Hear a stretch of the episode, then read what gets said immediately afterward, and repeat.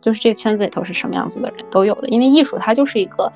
嗯，直接承接了人性的东西，它是很复杂的，就是它会把你当做一个性客体，把你当做一个欲望的投射的这种对象，而不是说去真正的去跟你讨论行业或者展览。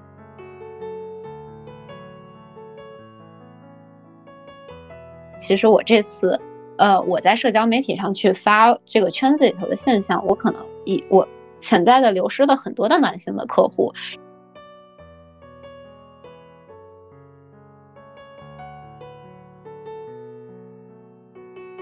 人生是旷野，不是轨道。欢迎收听女性力量成长访谈播客，她太酷了。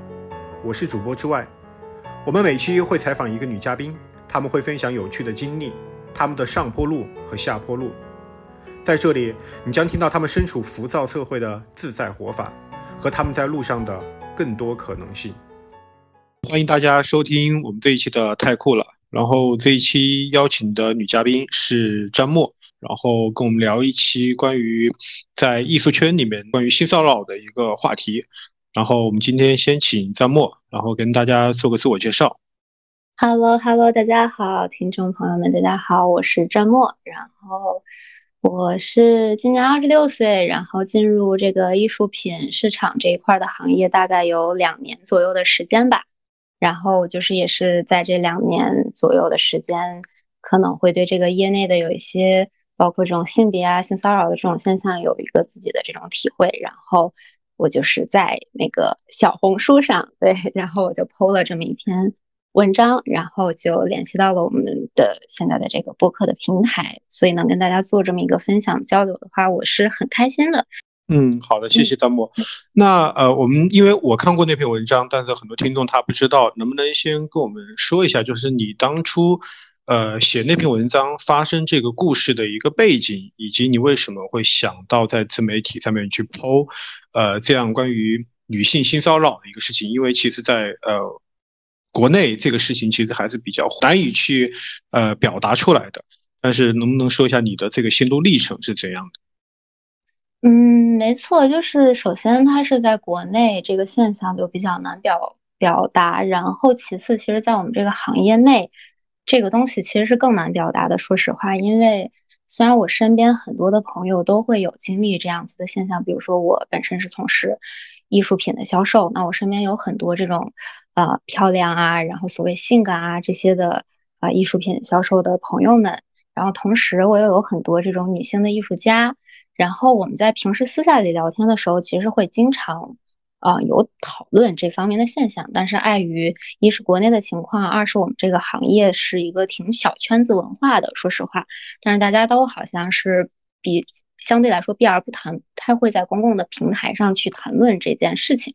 但是我自己本身是有一些这种女性主义的意识也好，然后再加之我，呃，因为我之前也是在伦敦从事这方面的工作嘛，然后可能在西方本身女性主义，然后包括呃，就是这方面的在艺术行业的这个概念都是很清楚的，然后我在突然回到国内的这样子的一个环境，对我来说是特别不适应的。那我就想，你首先你做艺术本身，我进入艺术行业的初衷就是希望能去，嗯，达成我自己的个人的一些意义。那我的意义或者本身可能所在就是去去，嗯，发出自己想发出的这种声音。那我不想说，就是我进入这个行业之后，我就被这个圈子所同化。就我觉得，我如果该说的话，我还是要说的。我也不在乎。啊，以后可能我就不能在这个圈子里头工作啊什么的，我觉得这都无所谓，因为我是要呃实现我自己个人的这样子的一个价值和意义的。嗯，我从事了可能也就两年，在这个行业里算是一个嗯很久，就是两年的这个期限，但是我已经能呃感受到，首先是有很多的这种所谓的客户啊，或者这些有钱人，他嗯在。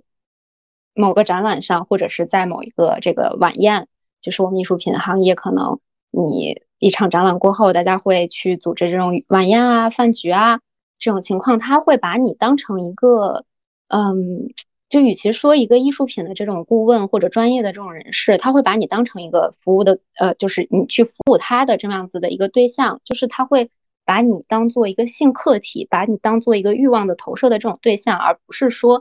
去真正的去跟你讨论这个行业或者展览这种东西。他可能会比如说就是拉你去陪酒，就这样子的现象，其实在艺术圈也很多，就是他会灌你很多的酒，然后拉你去陪。唱歌，或者说是问你想不想做他的女朋友，而且这是在，呃，基本上都是在初次见面的情况下就会遇到这样子的问题。那你当然你可以选择拒绝，但是你作为一个呃机构的人士，或者是作为一个专业的这种人士，那你其实就是对客户的一种不尊敬。对他其实是有这种隐性的这种权利或者是关系在的。然后我经常就会遇到一些，就比如说是，嗯。他进到我们的这个啊展览的现场，然后他不去跟你谈艺术品，他会说：“OK，你今天穿的这个东西，这个露的背很好看啊，然后要不要晚上去喝一杯啊？或者是潜在的就去透露，而我我是多么多么有钱的这样子的一个人。那首先在这个言语上或者这个表现上，你就会感觉到被冒犯、不尊敬。对，但是我在那篇文章里头其实提到的是另外一个更。怎么说呢？更隐喻的一种表现，就是他会，他不会这么露骨直接的去跟你说，他会包装成自己是一个藏家，他会把自己包装成一个我，我很想就是约你去进行一个专业方面的这种探讨，我很想听听你的咨询的意见。可是你明明在真正的进行探讨的时候，你会会发现他的意思还是要我今天晚上要睡你，对。就是他会，我进入这个行业，尤其作为一个比较年轻的女性的销售，会发现这种困境是非常多的。大概就是基于我自己个人的这样子的一个情况，然后也加上一些朋友们的情况，然后我就觉得这个现象是要是要说一下的。嗯，明白。那我想问你，就你而言，作为一个女性而言，你觉得，呃，性骚扰它和示好感，或者说在示好感更，呃，往里面再走一点，就是调情。它这两种之间，就在你看来，它的边界到底在哪里？我明白您的这个意思，而且我觉得这个是一个特别好的好的话题，因为我包括其实我在社交媒体上，我不是写了这个性骚扰的议题，我好像也想分上下部去写，我写了一，然后还可能接下来会更新二，就是想探讨一下这个边界的问题，因为说白了你。你作为一个销售，然后哪怕你跟客户也好，或者是你跟就是这个圈子里头的朋友们也好，你如果真正你情我愿，或者是呃就是聊嗨了，哪怕你不管是谈恋爱，或者说就是说白了你一夜情这样子的，我觉得都都都是无可厚非的，其实都是一个很正常的现象。所以这个边界感对于我来说，我可能觉得就是你有没有把我当成一个，呃，就是大家都是。两个平等的主体的这样子的一种感觉，还是说你把我当成一个，呃，物化的这种对象，或者是性的这种客体？我觉得这个，这个其实也蛮主观的，但是对我来说是这个边界感所在。就比如说是你如果是喜欢我这个人，你想要跟我去，呃，调情谈恋爱，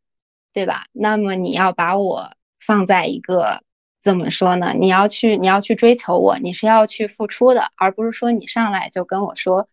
呃，把我当成一个就是可以服务你的这种对象，对。然后你也如果说是你要是一夜情或者是这样子的这样子的目的，你也要去经过我的同呃经过我的同意嘛，经过我的允许，而不是说你上来就会呃以一种你是主体，然后我是那个客体的感觉去说你你。就是我有钱，你要不要去陪我睡？因为包括其实，在就不是说艺术圈了，就是很多整个社会上发生的性骚扰，大家都是会有这样子的一种，嗯，诶，我之前还看到一个新闻，他可能就是从从从骑车子在边上路过，然后就第一眼看见几个美女，就说我给你多少钱多少钱，然后就是你你当我半天女朋友，或者你陪我睡。这个就是一个非常不尊重人的这么样子的一个表态，而不是说今天啊酒到了，气氛到了，然后你喜欢我，我喜欢你，然后大家去进行下一步的这样子的沟通，就是你会有这样子的一个呃感觉，你是被当做了一个客体，还是说你们两个是平等的人去去进行下一步的接触？嗯，我听得出来，其实就是在男性和女性，就是如果在一个圈子里面，然后这个圈子里面，它其实又包含又又很容易形成这种权力的中心，比如说，呃，在你们的艺术品销售当中，那顾客他很容易成为这个权力中心的一个载主体。那这个时候的话，呃，如果是一个艺术品销女销售，然后他可能相应的要去为这个，呃，为这个客户去服务。这个服务指的是他可能要去介绍这些艺术品的一些东西等等等等。那销售他必然他肯定有一个很很自然的一个东西，就是要去推是推广他的东西。那去用话术啊也好，他肯定要去促成交。所以这个时候是不是就很容易？呃，顾客就是有一些这种，嗯，有抱着这种不良呃心态的这些男性，他会把这个艺术品的商品以及这个女销售把它一起打包看成一个交易的标的。没错。那对，那如果你要进行，那其实它会释放一种信号，或者说一种暗示，就是如果你想完成，呃，圆满的完成这个交易，那必然。你其实你们是一体的，那你要去表达出你的呃你的你的诚意啊，或者说你的一种态度，那来完成这个东西，是不是这样的一种情况？因为我首先觉得我们这个行业，你把它称作服务业是没有任何问题的，因为你要去给客户去咨询艺术品上，你要提供咨询的服务。那么艺术品这个种类，除了它有投资的价值以外，它还有包括了很强的这种文化属性啊、精神属性啊。那么你作为一个好的销售，你这个时候你去能抬高这个产品的。呃，溢价或者是这个部分，你所提供的很大的一个点，就是在于你的情绪价值。那这个情绪价值，在一个很玩得开，然后很有这种所谓包容感的这样子的一个圈子里头，包括呃，大家称这个艺术品市场像一个小。就是其实它就是一个名利场嘛，因为一个作品可能动辄就几千万、几百万这样子的一个情况，然后大家能去承担得起这样子的作品的人，可能都是那些有钱有势，包括很多明星啊都会去买去买艺术品。那么在这样子的一个圈子里，你如何去提供给你的客户这样子的一个情绪价值？呃，首先你艺术品的专业度是一方面，那你再附加你如果，呃附加的 所谓这些服务就搞不清楚了，对吧？你可能是作为一个一个一个女性，然后你去提供给男性的这种呃这种情绪的服务也好，然后可能很多人觉得这种情绪服务是建立在你身体或者是某一方面的这种愉悦上，然后他就会把其实更传统。呃，意义上就是两性的这种，呃，这种很微妙的权利的这种不对等，给包裹在了一种我是在做工作，我是在做，我是在以一个很自由的、开放的态度去做这件事情的这个这个面具之下，对，所以会产生这种你以你以一个客户和这个资源为产品。的这样子的一个一个行业很扁平的一个行业里，你所能提供的这些东西无外乎就是就是这些。嗯，那这种情况，呃，销售员他如果接受了这样的一个条件，他其实呃，因为我查过这样的一个专有名词，呃，叫做交换条件型性骚扰。呃，女销售她如果接受了这个事情，你是怎么来看待这个问题的？怎么说呢？就这个东西其实对双方都有一些严苛。我我我我不觉得，就说呃女性这样子是接受了某一种交易，因为之前我记得是上野千鹤子还是谁就有说过，就说女性是在其实是是她面对的就是一个很宏大的这样子的一个体这样子的一个体制，然后你是在这种被赋予的这种。继承的这种条件下，就是还蛮无奈的，因为你没有办法以一己之力去对抗这一套呃体制，那你是在这种条件下做出了对个人来讲最为合理的一个选择嘛？其实我觉得是无可厚非的，但是我们的关键的点，或者我所说的这个关键的点，是在于你要认识到这个是被赋予的条件，你的前面是有这样子的一个庞大的机制是在的，你只是在这个机机制下，你做出了一个很聪明的选择，或者是很。对自己或者是对自己的事业都有利的这样子的一个选择。我觉得这个东西，嗯，无可厚非，只不过是你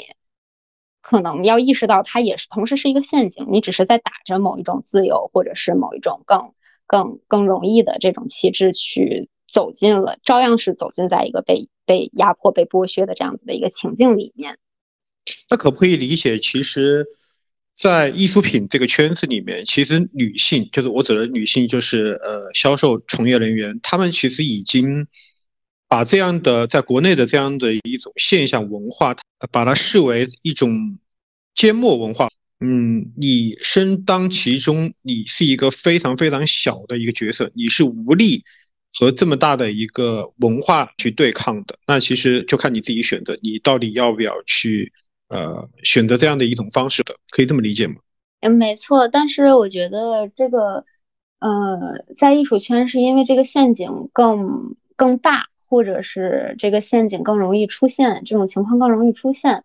嗯，但其实你也可，就不是说每个女销售都会面临这样子的选择，因为她可能是对一个就是年轻的，然后刚刚进入这样子的市场是。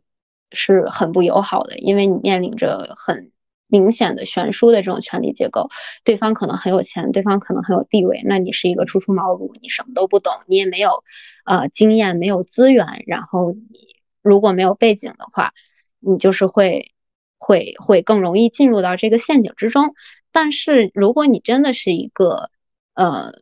专业度很高，然后很有。市场的这种经验，你是凭着你真正的经验去给去给对方进行投资的这种咨询也好，然后市场咨询也好，或者你不把自己当成一个，你首先不把自己认为是一个呃客体，然后要靠这个东西去换取这个圈子里面的尊敬的，呃呃，去换取这个圈子圈子里面的资源或者是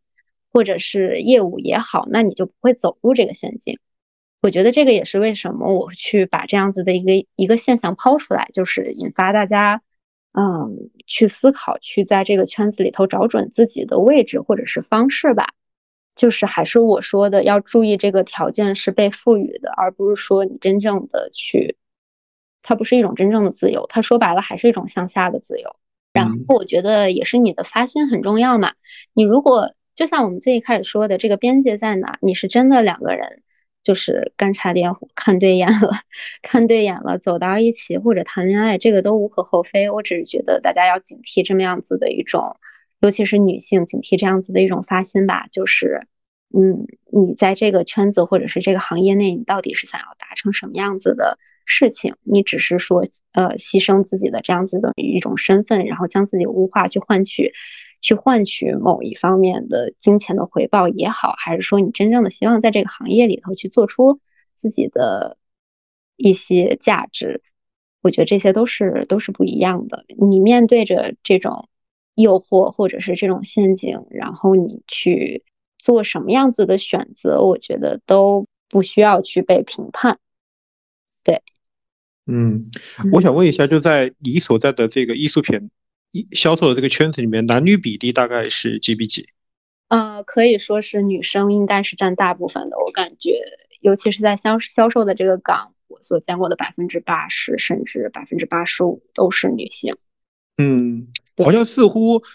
这种高端的商品的销售，可能好像大部分都女性，是不是？也是因为这是我自己的一个随便的揣测，是不是因为它面向的客户大部分是男性群体，所以说可能用呃。呃，也也有一种就是行业内的就是迎合吧，会更有这会更有利一些，还是怎么样的？而且我个人觉觉得发现还有一个很有意很有意思的现象，因为我从事的是画廊，就是一级一级市场这一块，然后它还有可能拍卖行二级市场，呃，这两个这两个面向吧。然后呃，一级市场里面的那些就是画廊的这些所谓的前台的工作人员，然后以及这种最。基基层的这种销售其实是女性比较多，但是真的到了管理层，就比如说是开画廊的，或者说是拍卖行的这种高层或者开拍卖行的，其实还是男性的占比比较多。对，然后可能这两年会稍微好一点吧。然后我觉得女女性的这种画廊主也越来越多，这个可能也跟现在整个社会的这种两性意识的这种进步也有一定的关系。但是就包括最早最以前的艺术家都是，呃，嗯，那个女性是作为被画的裸体的肖像更多，但是女性的艺术家的占比也没有男性的艺术家那么那么那么多。就是你真正涉及到一个圈子里面的高层的时候，反而还是男性比较多。男销售其实也很多，但是男销售就是在在你看不见的地方，在外面撑门面的，可能女销售。的占比反而会更大，我觉得就跟你说的这个奢侈品行业啊，什么这些行业，呃，也都有共通的之处。你作为一个嗯年轻貌美的这种呃形象，然后你在这样子的一个需要提供提供呃价值，提供这种情绪价值也好，或者是就让大家玩的开心的这样子的一个圈子里面，那肯定。呃，外貌啊，就跟你你去做主播什么这样子的行业都一样，对外貌或者是整体的这个呃气质是有要求的。我想问一下，如果圈子里面发生了这种关于女性被性骚扰这个事情，那同为女性的这些人，呃，他们会抱团取暖吗？还是说会另外一种态截然不同的态度，比如说隔岸观火，甚至火上浇油？我觉得这个还是你你自己，如果能在这个圈子里头找准你自己的位置，你有一些跟你呃相投的这种小团体的话，我相信我身边应该不会出现太多这种火上浇油的这种现象。但是也有一部分，你比如说是你作为呃女销售，然后你有一个大的这种客户。我我是有听过这样子的案例的，然后你去，然后就这个是这个还是这个男销售，因为是呃不这个男客户是我很好的朋友，他是一个很棒的藏家，然后他主动去跟我说他很反感有些女生，他都会去说啊，就是哎呀今天晚上给你多找几个妞，就是这样子很轻佻的呃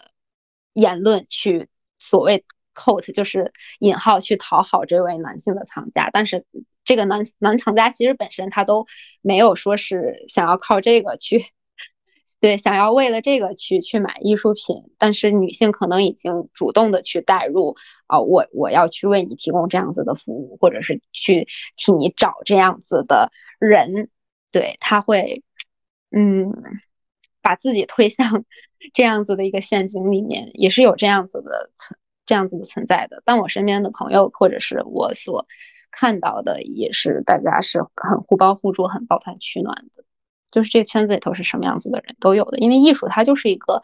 嗯，直接承接了人性的东西，它是很复杂的。嗯，我刚刚听你说来，就是有讲到，其实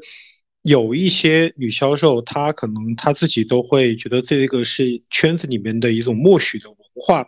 他甚至会主动的去迎合这种文化，进行相应的提供这种，呃，所谓这种边界线的，就是模很模糊的这种，呃，我们叫服务吧。那是不是男性他在这个艺术品的圈子里面，他更能够去利用这种比较开放的社交结构，利用艺术圈的这样的一个外衣来进行性骚扰，会更加的容易得逞？没错，我觉得这就是为什么很多客户他会敢在见见你第一面的时候就提出非常对我来说已经非常越界和非分的这种言语的暗示，然后包括一些可能肢体的行为，他觉得去碰你一下，然后呃搂你一下都是一个很正常的事情。我觉得也是在这个整体的氛围之下被呃诞生出来的这些 莫名其妙、稀奇古怪的人，就是敢。敢这么露骨或者直接的去对你进行一些骚扰，我是觉得您刚才所所说的这两种因素，就是很明显的存在于这个行业里面，这也就是导致为什么大家会觉得界限这么模糊。一是对这种艺术没有办法祛魅，他觉得它是一种很，呃，给人提供这种精神上的快感啊，然后或者这种意识上的这种意识上的这种冲击也好，然后。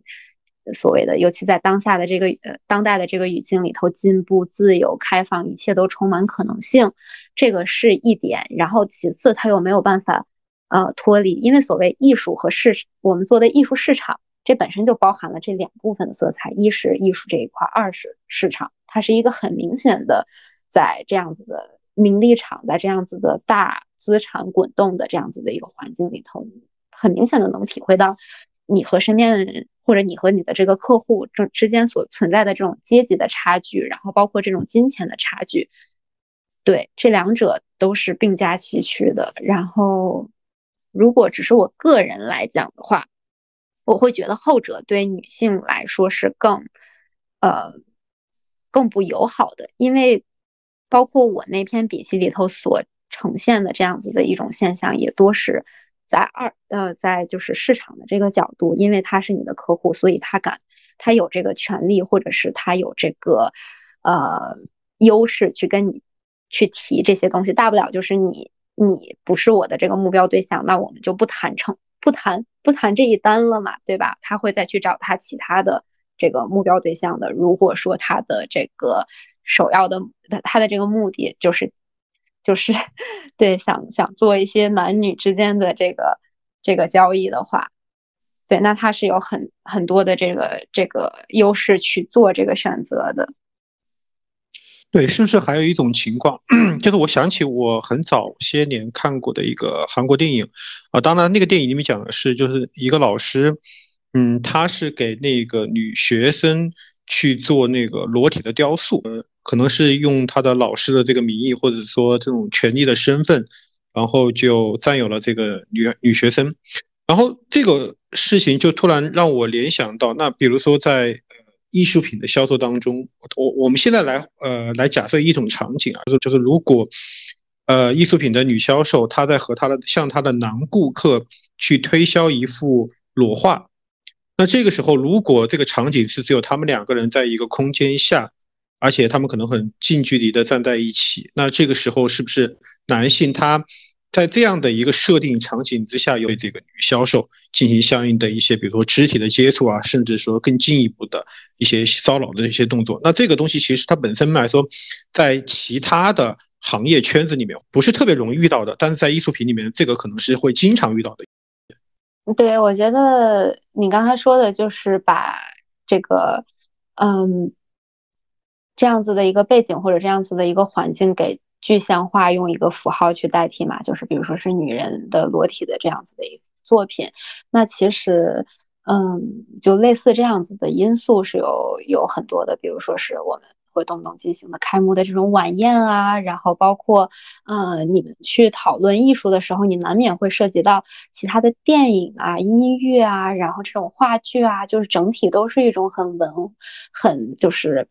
所谓很上层建筑的这种精神性很形而上的这些这些东西，然后这些东西就会给人的头脑或者是进行一种冲击吧。会觉得就像你说的这种浪漫化的呃情形，然后这种情调各各方面的这种因素都会促使大家去做一些嗯边界模糊的边界模糊的这种举动。对，但是。这里面就也是我们所谓，嗯，比较难以去界定的。你也可能在这个情景下，两方都是看对眼儿，就真真的是情投意合。嗯，还是说，在这种情况下，你对我，你对一个女性构成的是是骚扰？我觉得这个就已经不仅仅是在呃所谓艺术圈的这里面了，这也是女性。和包括整个社会去鉴定性骚扰的时候，一个呃长期大家会去讨论的一个议题吧。对，就是这个性骚扰的边界在哪里？嗯，对于这些初入行的这些年轻的女性，她们遇到这种情况，性骚扰，就是因为这个圈子的文化如此，那可能也会有一些，比如说呃一些老板呐或者上司啊，会对会对这些员工进行相应的一些 PUA，那会不会陷入到这种？自我的负面的情绪当中，或者甚至对自己有些否定和怀疑，会有这样的情况吗？我觉得是会的，就是或或者说我个人来讲，我是会有一些挫败的，因为呃，首先说年轻的这种刚进入行业的这种女性会受到诱惑，这里有一个先决的这个条件，其实就是因为呃，整个的这个。很庞大的系统，你一己之力是改变不了的。你想去提升你的专业度，你想去提供更多的这些嗯脑力的 脑力的服务，但是你经常会面临这种阶级的阶级的这种压迫，然后包括这种地位上头的压迫，你包括包括我们这个行业，我们总说是用是用那个呃时间换空间的，对你作为一个刚入行没有没有多少就是长时间的这种深耕的经验的话，就是大家又很难服你，这是各方面的嗯。环境去施加给你的这样子的一种压力，然后同时你可就这些人他们也很聪明啊，对啊，我现在可以给你提供这样子的一种捷径，我可以给你提供一个所谓的快速的跨越阶级的这么样子的一个渠道，对，那你要不要用？你要不用的话，我觉得这个这其实就是作为一个女性身份很吊诡的一个一个一个情况，就像我们很多时候所谓说女性主义说。嗯，我要反婚，我要自己独立，我要不跟你不跟男性要彩礼，对我我哪怕就是在一起，我也要 A A，我也要五五分。但是你的先先决的这个条件是本身男性就占据了这个行业或者是这个社会所给他的这样子的优势，然后同时你要用一种特别独立的这种精神去反抗这个东西，对于女性来说，它其实是一个，它其实又是一种陷阱，对。所以这种诱惑，我觉得首先是基于在一种极度不平等的这样子的一个体系内，那你要不要去去，就像我们最一开始说的，就是去做一个对个人来讲更为合理或者是更为呃轻松的这样子的一个选择，对吧？你如果实现了，呃，实现了有一定的这种资源或者是能力或者是呃金钱的支持之后，你是不是能更好的去输出你的这种观点？或者你是不是能更好的去实现你作为一个呃这个个体所能去发出的更大的这种声音？我觉得这里面都有很多的这种自己的涉及到自己的选择，然后自己的判定、自己的挫败，然后在这个圈子里头就是的定位，它是一个需要对年轻的入新入行的人来说是需要不断平衡的，很复杂的一个事情。对，嗯。你有没有亲身经历过，或者说遇到过，就是在艺术品这个销售圈里面存在这种圈子的保护文化，就使得呃去进行性骚扰的这些人很难去得到嗯得到正确的对待，甚至是法律的制裁。嗯，我觉得法律制裁这一点都就都根本不用考虑，因为性骚扰真的是很难很难界定的，就是你。呃，如果他没有对你实施什么真正的就是精神上的伤害，或者是是肉体上的伤害，我觉得你你去呃靠法律这个东西去去去审判他是非常难的一件事情。就像我们知道社会上很多现在，包括之前那个弦子和朱军这些这些这些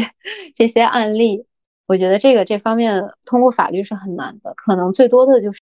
道德上面的一个抱圈取暖吧，就是你不认同这个逻辑，那你在呃这个他当然艺术圈它也不不是全部都是这种这种现象或者腐败的现象，你也会有你你所能呃适合或者是进行发声的这种小团体，然后包括所谓我现在等于是会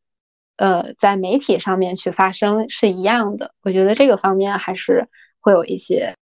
呃制衡这样子的现象的能力的。更能就是被更多人的去讨论去接受。就是你觉得，如果职场女性她遇到了性骚扰，她需要应对吗？我觉得她嗯，就是还是迫于迫于呃整个的这个环境，它是非常 考验一个女生怎么能巧妙的应对的。今天我还看到一个。一个帖子，然后他去谈这种酒桌上你的你的上级、你的领导，或者说你的客户、重要的客户，在对你进行一些言语的言语的骚扰。就比如说是，哎呀，嗯，这个我就拿我举例吧，这个小莫这么漂亮啊，这要就是去陪陪哥 陪哥一晚上，对吧？就是啥都有啦之类的，那你要怎么去？面对这样子的言语的调侃，你要怎么去应对？你又不可，你没有办法去真的去去怼，或者站在一个所谓多么理想主义的视角去把这个事情跟你的上级、跟你的客户去掰扯清楚，这是不可能的。对你只能说是那个博主他可能提到的一个建议，就是你你在平时可能会对领导或者是对客户呃彬彬有礼、陪笑或者这样子都以示尊重是很正常的。那可能在这样子的。呃言语的骚扰下，你会用一种无声的反抗，你就不再去接这个茬，或者是你会用一种呃平很沉默的这种空气中的安静的尴尬去让对方意识到你是有不爽的。我觉得你一定是要有表现的，但是这个表现啊，具体怎么具体怎么做，还是要视情境，或者是嗯更机智或者是更更聪明的方式去做，而不是说我觉得。不管是法律或者是怎么怎么样，那样子对女性反而是更更更伤害、更有更有害而无一利的。所以你没有应对过，对吧？我也我我有应对啊，我发帖子不就是一种很那个什么的应对？就是有没有那种？就是有没有那种就是线下的场合，就是有的男。顾呃男性的这样的一个顾客，他可能就是很直接赤裸裸的，比如说上手啊，或者说呃这种举动，然后让你很直接的这种应对的这种呃案例有吗？我觉得我我就是属于头脑不怎么灵光的那种，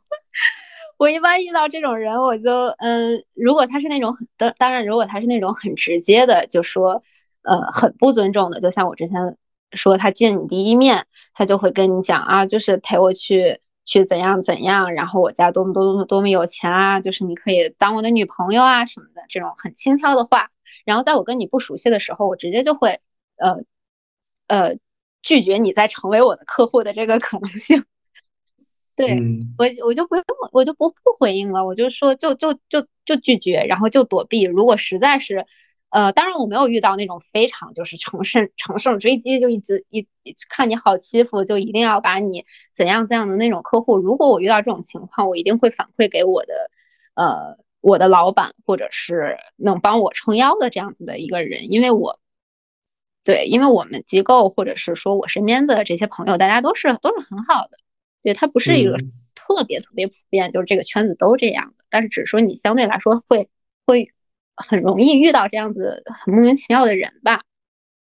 你的老板或许很好，可以为你撑腰，但是在这个圈子里面，呃，大多数的这种老板，他能够愿意为了一个销售得罪这种金主，然后去为他撑腰吗？这种现象普遍吗？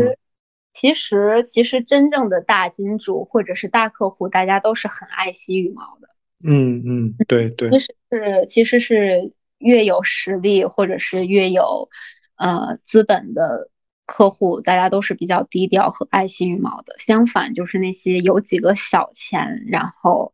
嗯 混圈子的人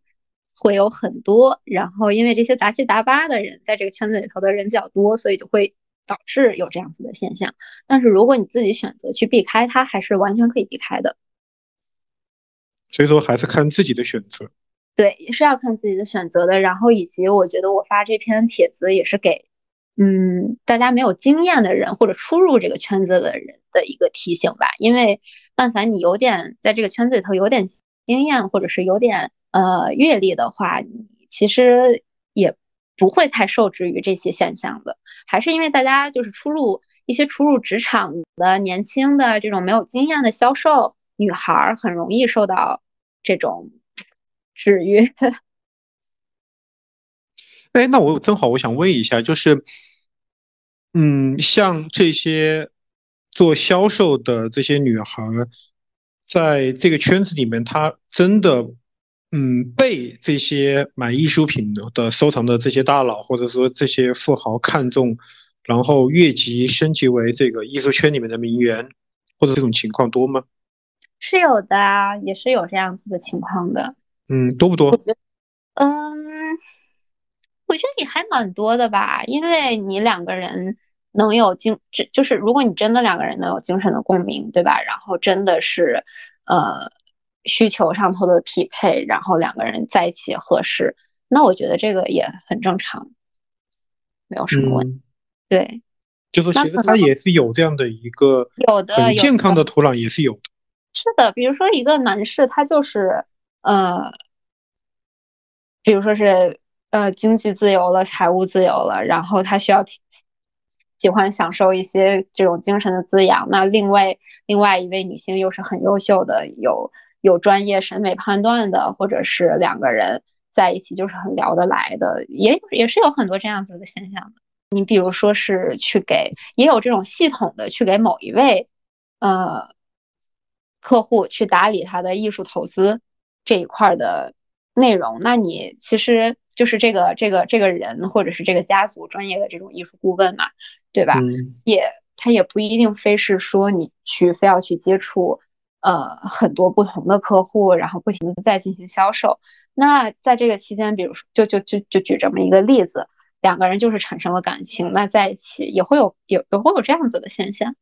哦，就是有点像私人的理财顾问，但是他是做这个富豪的个人的这种艺术品的这种呃这种叫什么呃运营咨询咨询对咨询顾问投资的这种管理。嗯，哎，我问什么问题？突然一下忘了。哦，对，我想起来了，就是，嗯，其实这个问题可能，呃，它也不是说在艺术品的圈子里面，我觉得它可能所有的，呃，在我们的生活的每一个角落都会遇到，就是任何事情它都是有两面，就是既然有了这种性骚扰的法律保护措施以后，呃，包括在前两年不是也非常呃兴起的那个 Me Too 的运动，对不对？但是，呃，我也看了一些，就是呃，国外。兴起了这些运动以后，它其实对于女性也造成了相应的一些负面的影响，比如说，呃，让女性在某些工作岗位上面更难去找到工作，甚至在西方的有些媒体的报道当当中，可能就是比如说，正在华尔街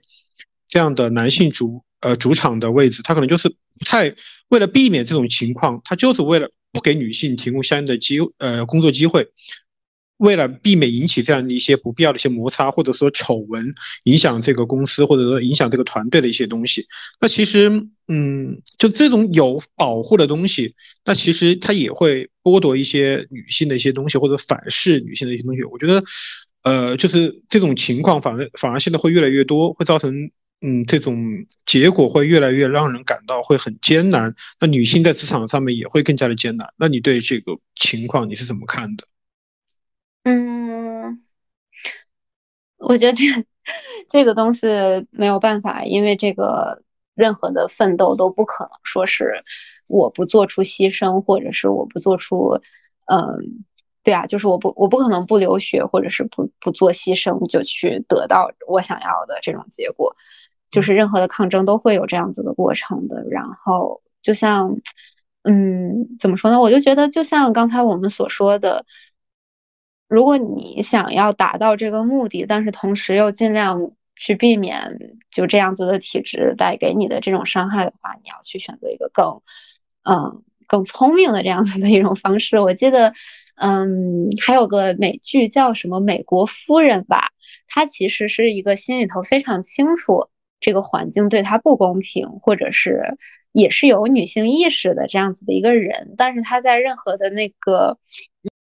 就这个正途上面，他都并没有表现出他是一个所谓的女权主义者或者是女性主义者的这个样子，他是很顺着男男权语境的这一套社会去操作，去去去去利用这样子的资源，去取得他自己想要的这样子的一个地位的地位的这样子的一个方式。然后包括哪怕我们刚才所说的这种艺术圈也是，就是我们是在这样子的一个。压迫的或者是剥削的这样子的一个环境下，那你去做一些对个人来讲更更合理的这种选择，我觉得都可能可能反而是一个更平和或者更温和的过渡和智取的这么样子的一个方式吧。对我大概就是这么一个一个想法吧。觉得你去做这个事情，你是有很多的方式的。我在最早的时候就是开始去留意观察，就是女性的关于性骚扰，包括性侵的这个东西的题材。其实，敲门砖是我当时在书店看到了，就是一个日本的女性写的一本书，叫做《日本之耻》，我的你应该听过的，女作家叫呃伊藤诗织，对，然后她是当时日本的一个商社的一个社员。然后被他的呃一个很有权力的一个上司吧，好像就是给性侵了。呃，就是那本书，当时我看完以后，因为他那个标题很震撼我，因为他就是敢写日本支持嘛，因为日本也是一个非常男权的一个文化，呃，比中国还要过之。所以我当时，嗯，那本书其实是打开了我对于这一块这些题材的一个一个一个，嗯，一个一个全新很系统的一个认识吧。然后后来我也自己也看了很多一些关于女性主义的一些一些书籍，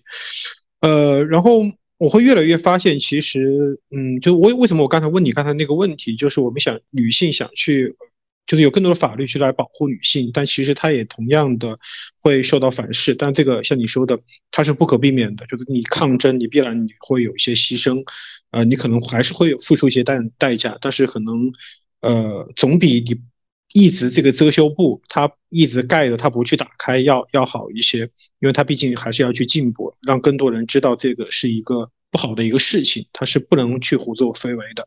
包括在台湾，其实也兴起了 Me Too 运动，也非常的，就前段时前几个月也非常的盛行。但是我确实能够看到很多的报道，嗯，女性她要去介入参加，或者说她要去参与其中支持，或者说她要去反抗，她付出的代价太大了。啊，我作为一个男性，然后我看到那些东西，我都能够感觉到，其实代价很大很大。没错。当然，我当然我我可能还是不能身临其会的去感受到，只是说我看更多的文章，看更多的一些资料。呃，我会觉得，首先能够深感体会，就是你其实付出的东西。首先，第一个是，呃，周围人或者说呃被网暴，或者说他们的指指点点，他们会觉得你如果不去，因为现在很多人他的想法，包括特别是同性啊，我后来我发现这点在同性当中反而会更加的盛行，就是他会觉得你不去做那些出格的事情，你不去勾引，或者说你没有那些东西，你怎么会呢？因为这个我以前是没有完全没有预料到这个东西会在同性当中。会有这种呃，我所谓的叫雌竞吧，就是这种东西会会出现。但是我看了很多东西，我会发现，真的在女性群体当中的比例会很大。所以也是我刚才问你那个问题，就是我呃，如果女性她发生这个性性骚扰这个事情，会不会是抱团取暖，还是说隔岸观火，还是火上浇油这样的一个问题？所以我会觉得，它本身来说，这种现象它是以本身是一个病态的一个现象，就是女性和。何苦难为女性？因为大家都，如果都是女性的话，其实应该懂得这样的一个东西。难道所有的女性遇到这种情况，都是因为她主动去勾引吗？这肯定不是这样的。所以，嗯，对于这种事情，如果你想去参与，或者说你想去抗争，它本身来说是一个很难的事情。呃，那我的问题是，当然这个问题确实是很难去回答。虽然说我们在做一个节目，但是我还是希望能够听到一个你很真实的答案。嗯，呃，如果。你是 Me Too 运动中的呃一名女性，你会用你的名誉，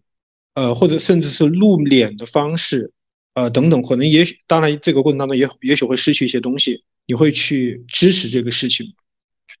我觉得只要是在我可以承受的范围内，我一定会去做的，因为我我现在不太确定你。具体你要去失去的是什么？如果仅仅是旁人的不理解，或者是包括可能社会呃社交媒体上的一些污名化，我觉得这个都完全完全可以，完全没有问题。但是如果它升级到就是这个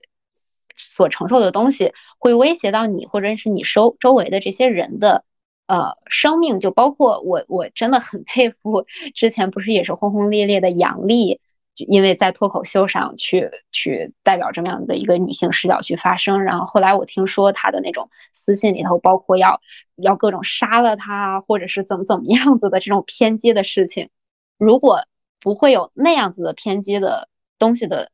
呃出现，我觉得我一定会尽可能去说的。包括其实我这次呃我在社交媒体上去发这个圈子里头的现象，我可能以我。潜在的流失了很多的男性的客户，然后甚至是这个行业，因为圈子很小，整个行业的对我的这种呃不理解也好，不认同也好，或者是触及到的一些利益啊什么呃名誉的这些这些纷争，我觉得这些都是完全是可以接受的。对，如果有这种 me too 的现象，然后有这种呃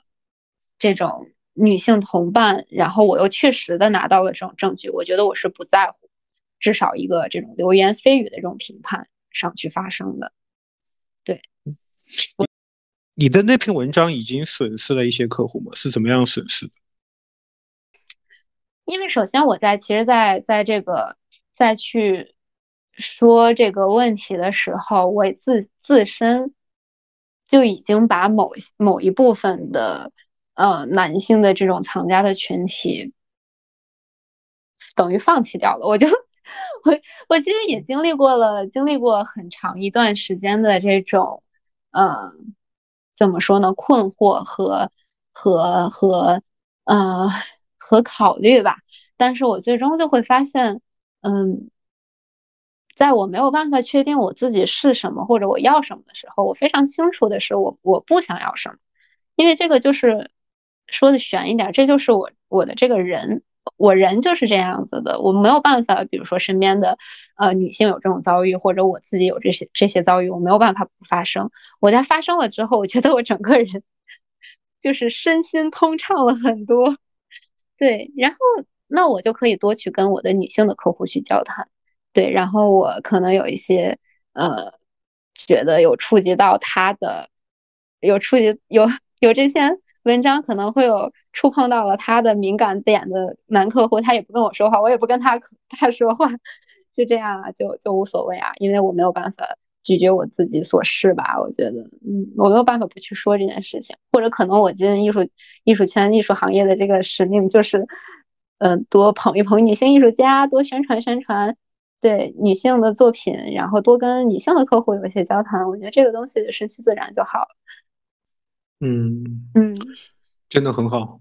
那最后一个问题就是，嗯，其实这个问题是我放本来想放在第一个问题来问的，但是我觉得放在最后一个问题来压轴吧。就是你心目中的女性主义是什么样的？嗯，我心目中的女性主义是什么样子的？我觉得有一个可能听起来有点。有点偏感受型的，然后比较模糊的一个对我来说的判定，就比如说现在，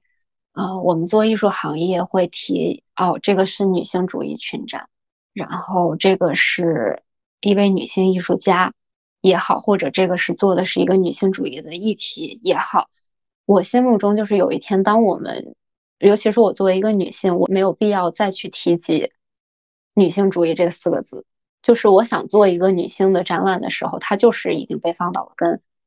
呃，排就已经就抛开了性缘或者是性化的这个方面，它只是一个人，只是一个，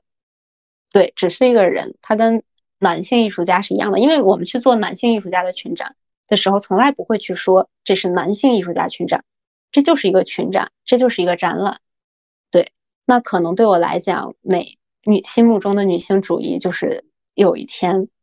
不管是受压迫或者是不受压迫，有意识或者没有意识的人都好，大家就不会再特别的去讲女性主义